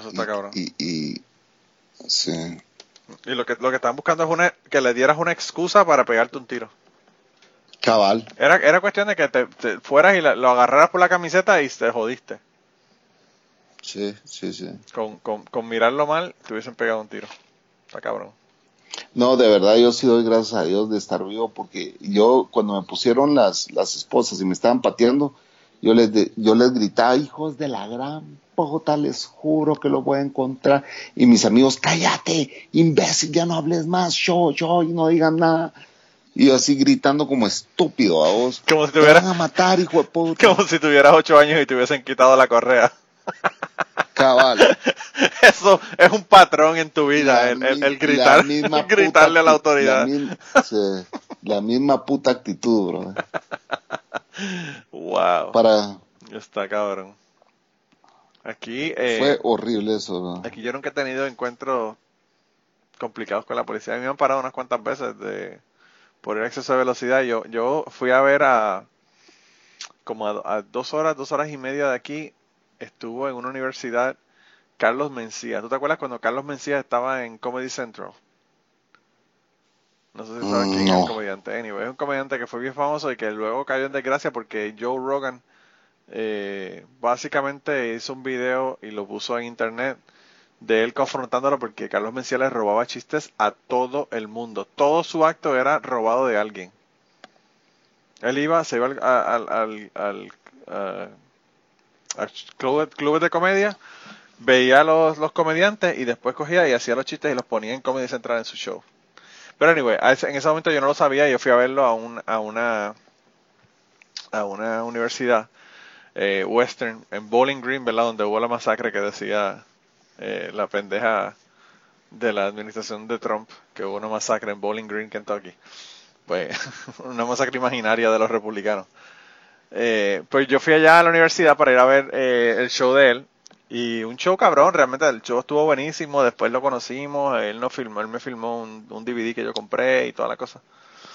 Y cuando nosotros íbamos para allá, el amigo de nosotros, yo tenía un, un auto que el asiento de atrás se bajaba y tú podías tener acceso al baúl del carro. ¿Sabes qué? Claro, mucho- que se le bajaba. mi, mi, mi, mi carro es así todavía. Pues claro, pues, pues el carro mío era así. Entonces el hijo de puta con el que yo estaba cogió una neverita de cerveza, la puso en hielo y la puso en, en el baúl. Y entonces era perfecto, porque él lo que hacía era que bajaba el asiento, abría la neverita, sacaba jalando cerveza y iba, y iba tomando. Terminaba con la cerveza, la tiraba en el baúl, agarraba otra y seguía. Íbamos, él iba bebiendo, yo no iba bebiendo, pero en Estados Unidos tú sabes que si tú tienes una cerveza abierta en tu carro, estás jodido. Open Battle. Estás Open jodido, estás jodido. Pues anyway, yo le dije, yo lo que le dije fue, cabrón, si nos paran o alguna mierda, para empezar, esconde la mierda esa. Y, y si nos paran alguna cosa, tira esa mierda al baúl, porque nos jodemos, ¿verdad? Pero nada, fuimos, eh, no hubo ningún incidente, fuimos al show y qué sé yo qué, él estuvo allá, nos dimos par de cervezas allá en el show y qué sé yo qué. Y cuando regresaba, me paró la policía. Y no- él no estaba bebiendo, no había nadie bebiendo en el carro. Pero yo lo que estoy pensando es, él tengo el baúl lleno de, de latas de, de, de- De latas. Claro, de Claro. latas vacías de cerveza. Y una neverita llena con hielo todavía. Y yo digo, ay, puñeta. Y nada, y ahí, ahí fue con el tipo, me dijo que sí, que cuál era la prisa, que sí, que sí, que yo le dije, no, no, que es que salimos de un show y vamos para, qué sé yo, para, para Murray, que era donde vivíamos en el momento. Que me pararon como a hora y media, hora y 45 minutos de donde yo vivía. Y es una mierda porque cuando aquí te paran en un lugar, tú tienes que ir a esa corte si quieres ponerte a, alegar de que, de que no te dieron el ticket incorrectamente o lo que fuera. Y, y nada, eh, ahí hablé con el tipo, que sé yo qué, yo de lo más tranquilo, tú sabes, y le dije que veníamos de un show y que sé yo qué, que íbamos para la casa, bla, bla, bla. Y nada, me dio un boleto, como de 180 dólares el fucking boleto. Y pagué el boleto por correo para no ir, para no tener que ir a la corte. Pues si tú lo pagas antes, no tienes que ir a la corte y, te ahorras el, el, el día de que tienes que ir allá, ¿verdad? Pero la, afortunadamente no abrieron el baúl ni le dijeron que iban a chequear nada, porque si, si no hubiesen dicho eso, quizás yo le hubiese cuestionado de por qué, si tenía una orden de, de cateo, qué carajo, pero pero si hubiesen abierto el baúl hubiesen visto todo el montón de cervezas que tenían ahí. Había, habrían como, qué sé yo, ocho o nueve cervezas abiertas y, y, y, la, y el, el baúl con la neverita llena de cerveza. Y ahí sí te vas a la cárcel, ¿verdad? Sí, sí, eso es un DUI. Porque yo, by the way, o sea, yo probablemente, yo estaba bien, pero me había dado un par de cervezas en el, en el, en el show, así que yo me imagino que en ese momento quizás hasta salía más del punto 8 y me jodía también. Pero, pero sí, chicos, esa fue la, la, vez más cercana que tuve un encuentro con la policía. Que yo, lo que pensaba era, puñeta, como tú cuando tenías la hierba pensando, eh, si la encuentro en esta mierda me jodo. Me jodo. Mira, bro, yo, eh, el encuentro más corto que he tenido yo con la autoridad, ya me acordé en Estados Unidos. Sí. Saliendo yo a mi trabajo, me iba echando un cigarro en un parking lot de un, de un, ay, ¿cómo se llama en Minnesota el supermercado? Algo Foods. Whole Foods. Whole Foods. Sí. Una mierda. Coño, pero Whole Foods es una, una, de, de, clase, de clase adinerada, ahí es donde la gente va. No es un, bueno, no, es un Walmart ni un Kroger, es una es algo que un poquito más sí, un pero poquito más algo foods. Sí, sí, sí, sí. Sí, entonces, pero yo iba cruzando el parking lot echándome un cigarro. Entonces, vengo yo y la costumbre, o sea, de toda mi vida, terminas el cigarro y lo tiras. Y lo tiras, claro, claro, claro, claro. Entonces, en eso solo veo que una patrulla sale de, en medio del parqueo y ¡wow! me enciende las luces hijo de puta, ya me deportaron, dije así. Eh, ya me salió un policía racista que me va a pedir mi green card y ahorita de... Podrías haber terminado como George Floyd en Minnesota, no me jodas. Pero yo no entendía, yo no entendía, no, eh, yo no entendía, es que de verdad yo no creo que Minnesota sea tan racista, de verdad yo sigo pensando que no es un estado racista. Puede ser, puede ser solamente la, la, la, la policía esa, de ahí. Sí, puede, pudo haber sido ese imbécil nada más también, vamos. Digo, ya también dicen que él tenía una, una previos encontronazos con él porque trabajaban juntos. Dicen que George Floyd trabajaba con el policía que lo mató y que siempre le decía que estaba usando fuerza excesiva porque ellos hacían seguridad privada y el tipo decía que como que siempre como que mano, o sea, no tienes que ser tan agresivo y tan hijo de puta. Siempre estaba como que cuestionándole. Y terminaron como terminaron. Y entonces el policía, uh, me enciende las luces y todo, me dice, si no quieres que te haga limpiar todo el parking lot, me dice, ve, recoge esa colilla y la vas a tirar a su basura. Y yo me le quedo viendo y me pongo la mano en la cabeza, yes, sir. Dijo,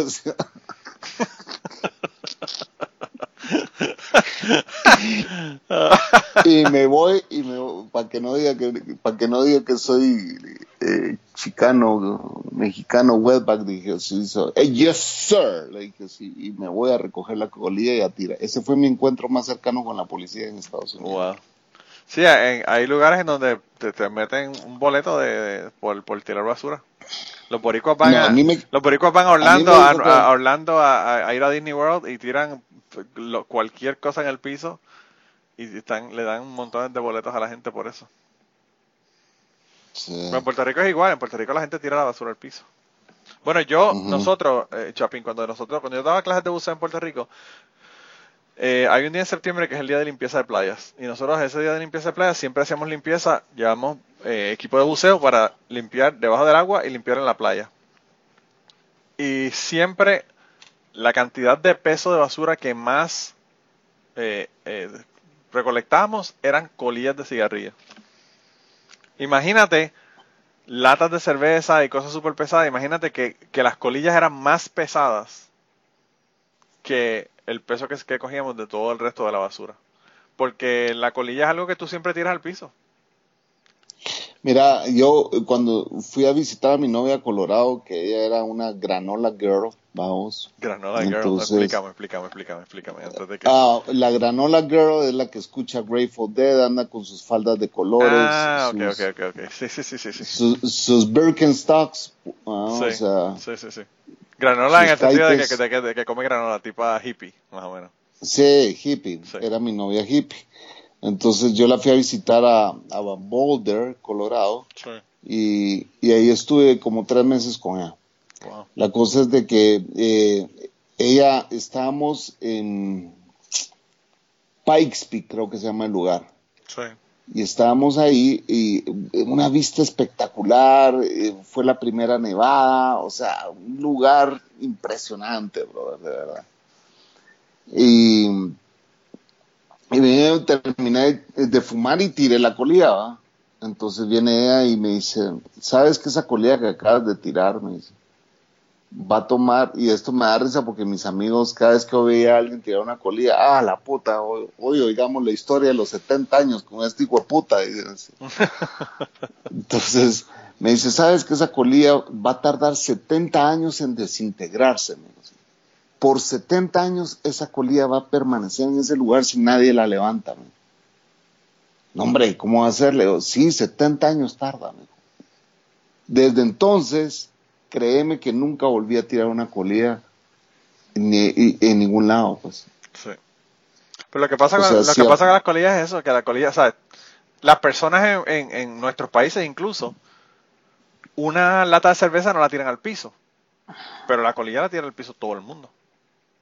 Sí, nadie quiere andar con el olor a chenca. Claro, y entonces, pues, pues siempre, siempre que hacíamos limpieza de playas, eh, tú pesabas la, como que eh, tenías un récord de todo lo que habías recogido y cuánto era más o menos el peso de, cada cosa y teníamos este balanzas y todo para chequear el peso y, y siempre las colillas eran lo que más pesaba porque sacábamos, pero eran, eran bolsas de estas grandes glass de esas de basura llenas de colillas.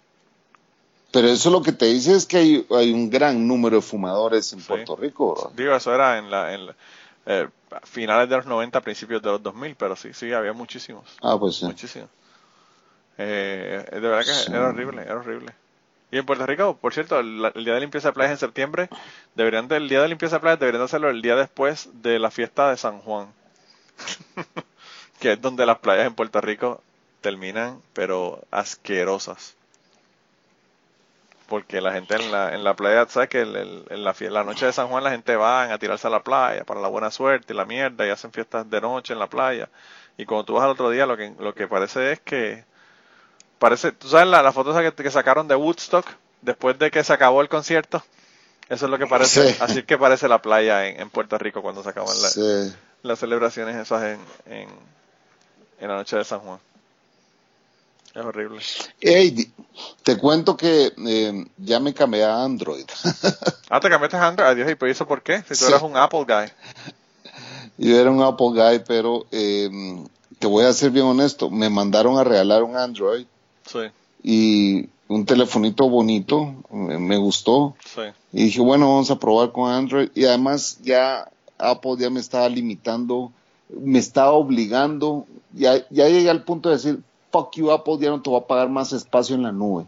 Ah, Porque primero empecé a pagar 99 centavos y ahora ya me quieres cobrar 5 dólares mensuales, así que fuck you, no te voy a pagar eso. Tú sabes que todas las personas que yo conozco que se han cambiado Android de Apple, se han cambiado por un dólar, dos dólares, tres dólares. Que yo tengo un compañero aquí de trabajo que se cambió de Apple para y el tipo era Apple pero hardcore se cambió para Android porque yo no sé qué fue lo que pasó, que Apple le cobró como 99 centavos por un app y fue un error y él la, la, desinstaló. Tú sabes que yo, no, sé si tú sabes que es imposible, es imposible quitarte un cargo de Apple. Sí, sí, sí, sí, sí. No, no le, 99 centavos, hermano, y no se lo dieron y por 99 centavos él mandó para el carajo a Apple y se fue y, y cogió el Play Store. Y by the way, el Play Store te da la ventaja de que tú puedes bajar un app y tienes 15 minutos para borrarla.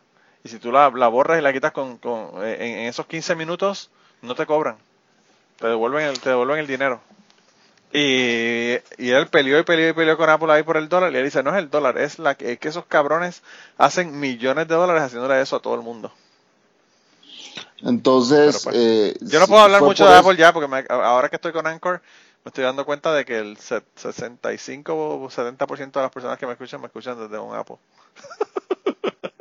Pero es porque están en Estados Unidos. Sí, Estados Unidos está lleno de Apple. Sí, sí, sí. sí.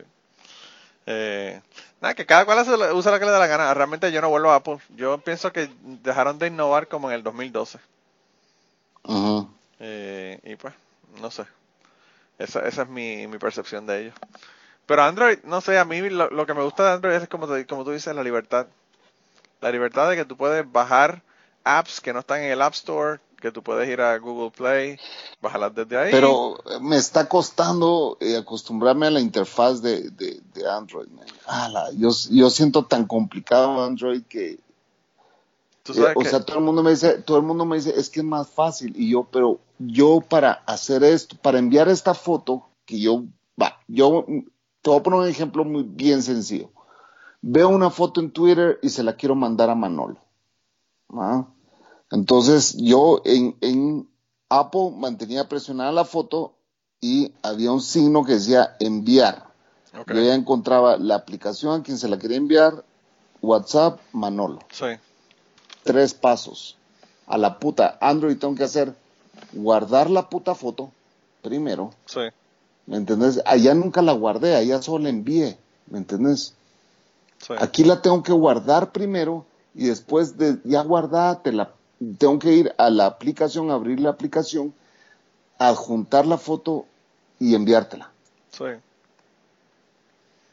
Sí, es, es más, es más complicado. La, la ventaja, yo creo que tienes más posibilidades si tienes un Note. Porque el Note, con el stylus que trae, hay un montón de aplicaciones y cosas que se pueden hacer que no se pueden hacer con el teléfono regular. Ujú. Pero, pero sí, en ese sentido sí es mucho más fácil. Es mucho más fácil. A mí lo que me gusta del Android es que yo puedo hacer folders y poner las fotos y dividirlas y organizarlas y E- esa parte mucho es más bonita. fácil. Esa parte es muy bonita. Sí. Pero a mí me, me está bien raro tuyo porque tú como tú trabajas con fotos, yo me imagino que sigues usando la computadora Mac, ¿no? Fíjate que no. Wow, no estás usando Mac. Ya no tengo la Mac. O sea, sí la tengo, pero ya quedó obsoleta. Me armaron una PC, brother, que está... Yo te conté lo que, que tenía ahora en PC, Sí, sí, sí, sí. Wow. con un buen procesador y todo, y esa es la que uso ahora. Ya. Yo quiero Ya, comprarme una ya, laptop nueva. Lo Mac, lo Mac ya quedó obsoleto para mí y ya estoy usando otras cosas. No sé, yo, yo- la gente siempre ha dicho que lo- las Mac son mejores para procesar fotos, pero pues no sé, porque yo realmente no, o sea, yo he- yo uso Photoshop y toda la cosa, pero yo no, no es que lo hago a nivel profesional o para mi trabajo ni nada de eso. No, lo que pasa es que yo tenía una, una Mac muy básica, ¿no? Por supuesto que si me compro una Mac para diseño, ah, hay unas bellezas. Ahora que ninguna PC va a tener ese procesador que tiene la Mac para diseñar, pues Sí. ninguna. Sí. Y ahora yo no sé, porque ahora realmente con la cuestión del Chromebook, las PCs ahora realmente hay bien pocas que tienen la memoria suficiente para su hacer el trabajo de, de procesar audio, video, o trabajar con fotos, ese tipo de cosas. Ujú, O sea, tienes que, tienes que, básicamente tienes que ir y fabricarte tu propia computadora. O, hacer un customize y ponerle lo que tú quieres. O, o buscarte, qué sé yo, en VIH y decir, mira, esto es, pero es para nivel profesional que la quiero para que te consiga una computadora que valga la pena. Porque si no, te sale una Sí. computadora que tiene 32 gigabytes de memoria y tú como que con esto no, un carajo yo. Sí. Pero fíjate que, sí, bueno, ahora el Adobe, eh, el, el, el Works, el, el completo, ¿ah? Sí, Eh, hay muchos programas que no te corren si no tienes lo, lo suficientemente potente ¿va? para que te corran porque Claro. si no de, de ahí mismo se te y crashes ¿va? o sea te dicen no ay Dios esa es su maquinita mierda no ni intente correr este programa pues. sí. Yo la computadora que tengo tiene 8 de RAM, pero ajá quiero comprarme una que tenga por lo menos 16. sí. Porque- yo tengo 16 ahorita y sí y quisiera 32 ¿va? pero Claro, claro, yo también quisiera 32, pero eh, tú miras los precios y dices como que no sé si quieres realmente 32 o no. sí Te lo yo fíjate, y es algo bien extraño porque el, el RAM, antes tú lo comprabas por nada, por 100 dólares te comprabas RAM sí adicional y ahora Sí. yo no sé por qué es tan caro. Eh, no, no es lo que no sé, pero bueno. Mira hermana, pero ya yo creo que hemos llegado al final del episodio del día de hoy. Yo, a mí me encanta traerte aquí porque tú siempre le metes con las historias. Eh, a gente que tiene historias y, y a gente que cree que tiene historias. Tú eres, de los que tienen historias. Eh, así que gracias por, por venir acá y por, y por decirme que sí inmediatamente, porque tú sabes que yo te digo vamos a grabar y enseguida me dices mañana, pero vamos a grabar mañana y grabamos al otro día. Ajá. Bueno, soy podcaster, así que ni modo, tengo que predicarlo, ¿no? ¿cómo es? Aplicar lo que predico, pues. Claro, fíjate, yo bueno, este, este chisme te lo voy a contar ahora cuando terminemos. A la gente que está escuchándonos, muchas gracias por escucharnos. Saben que estamos en el grupo de Telegram. eh, tenemos como 45 personas. A ver si, Chapín, a ver si te metes al grupo de Telegram, porque hay un chorro de hijos putas ahí. Y, y, de verdad que el problema es que mandan muchos mensajes, muchos memes, muchas jodederas. Y como un 50% boricua, que quizá no las entienda. Pero mandan un montón de cosas de jodera que están bien cabronas. Y estamos ahí en Telegram, estamos en Patreon, ya ustedes lo saben. Uh, voy a ponerle un pedacito bien corto del principio de este episodio ya. Así que nada, vayan allá y dile dónde te consiguen y cómo bajar tu podcast para que escuchen, vayan y escuchen la primera parte de La Señora Pared, para que entonces puedan escuchar la segunda cuando la subas ahora que después que la edites. Bueno, el, el, el Twitter de mi podcast es eh, DDM Podcast. Eh, ese es el oficial del podcast y el mío personal es Chapín DDM, dedo, dedo, mamá. No, esa, combinación no me gustó. dedo, dedo, marica. Ahí estamos. Eh, pues nada, van allá y el podcast lo consiguen donde mismo consiguen este podcast. Están en Anchor, ¿no? Eh, así que. Sí, dejémonos de mentiras, es mi podcast. Estás en Dejémonos de mentiras en anchor.com. Ah, no, anchor.fm slash Dejémonos de mentiras. Sí.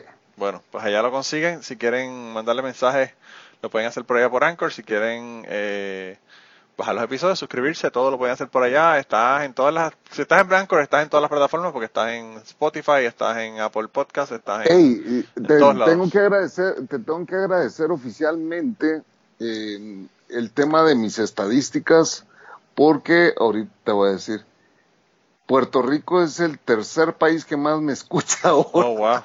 ¿En serio? Con el 21%. ¿Y, ¿Y, cuáles son los primeros y el segundo? Por favor, dime que son Guatemala y, El Salvador. Estados Unidos es el 29%, Guatemala el 27% y Puerto Rico el 21%. ¡Wow!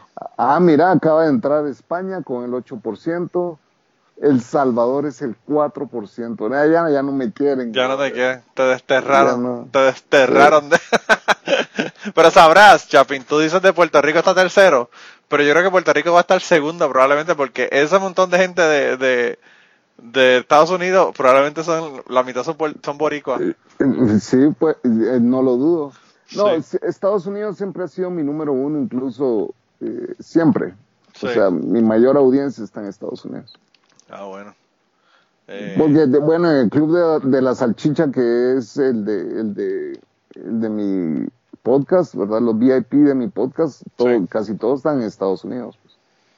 Sí, sí, sí, ¿verdad? Don Haas está allá en, en ah. Florida y el, el, Panther está acá en Austin. Sí, Maleante. ¿Verdad? Maleante que está en, en, en Cali, en Cali. Ajá. Eh, pero bueno, pues sí, pues hermano, de verdad que vayan allá, suscríbanse. Eh, y nada, cuando cuando subas el próximo episodio con la señora Pared, la segunda parte, pues ya, ya lo escucharemos.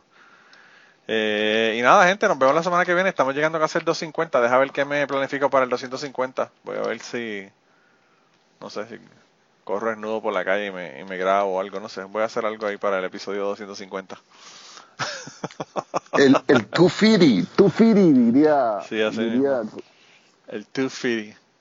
El ¿Cómo, ¿cómo se llama ¿Cómo se llama aquel director famoso de Boys in the Hood?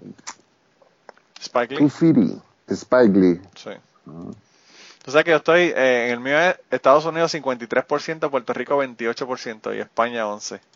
Y de ahí para abajo hay unas hay que yo no sé ni de dónde carajo, ¿verdad? Como los, los, los Emiratos Árabes, Egipto, Vietnam, Surinam, unas cosas ahí de raya, raras, Turquía, Rusia, Cuba. What the fuck, yo no sé dónde, qué carajo me están escuchando esa gente allá, pero bueno. Boricuas. Pues, tiene que ser boricuas que están en, en todos esos lugares. En eh, todos lados hay un boricua, como aquel video que me mandaste. Como las cucarachas. mira, mira, eh, Chapín, que, que estoy 55% male, 33% female, ¿verdad? 1% non-binary. Ajá, ajá. Y 11% no, not specified. Ah, no, Así yo que- te apuesto que el mío, el mío es full, full macho. Full macho y, y el, el 1%, ¿cómo era que te ustedes decían? ¿El 1%? ¿El 3%? No me acuerdo cómo era que ustedes decían. Eh. Para que tú veas, somos, somos inclusivos, nos escucha todo el mundo, nos escucha todo el mundo. hasta- Mira, oí, oí el mío. Male 95%. Anda para el carajo, en serio. Female, female 2% and not specified 1%. Wow. El non-binary, ahí sí tengo ce- cero. Yo tengo 1%, estoy emocionado. Eso me, eso me llena, me llena el corazón. Sí. Que estemos, que estemos todo el mundo. Y by the way, iPhone 61%. Fuck them. Con ¿Y ese, ¿Dónde ves eso? Ese no lo veo yo. ah, es que tienes que darle a, tienes que darle a donde dice apps y devices, tienes que darle a devices. Ah, pero en la compu seguramente. Ah, sí, en la computadora, sí. Sí. Pero bueno. Pues nada, gente, de verdad, se cuidan un montón, los quiero. Eh, sabes que estamos por allá conectados por esos otros medios y nos vemos la semana que viene, se cuidan un montón. Buenas noches. Y antes de terminar esta semana, queríamos darle las gracias a las personas que nos han ayudado con el podcast. Raúl Arnaiz nos hizo el logo y a Raúl eh, sus trabajos los consiguen en homedecomic.com. Así que dense la vuelta por allá y chequen los trabajos de, Raúl que están brutales. Y la canción del podcast la canta Maida Belén con Rafi Lin en la guitarra y Kike Domenech en el 4. Y eh, queremos dar las gracias también a ellos por haber permitido que nosotros usáramos la canción para el podcast. Si te gusta el podcast y quieres apoyarnos en el podcast, puedes ir a la página de Patreon de nosotros, que es patreon.com slash cucubano y ahí puedes hacer aportaciones para el podcast y además de las personas que aporten eh, ahí para el podcast, le vamos a tener material adicional que no va a estar incluido en el podcast dentro de la página de Patreon. Así que dense la vuelta por allá y chequenlo. Gracias por habernos apoyado, gracias por recomendar el podcast, gracias por contarles a su abuela, a su tía, a su mamá y a sus amistades. Gracias por darnos follow en Twitter, porque tenemos muchas personas que nos escriben todas las semanas y queremos darle las gracias a ustedes también, porque sin ustedes realmente, pues para qué vamos a grabar el podcast. Y nada, con eso los dejamos, se cuidan un montón y nos vemos prontito.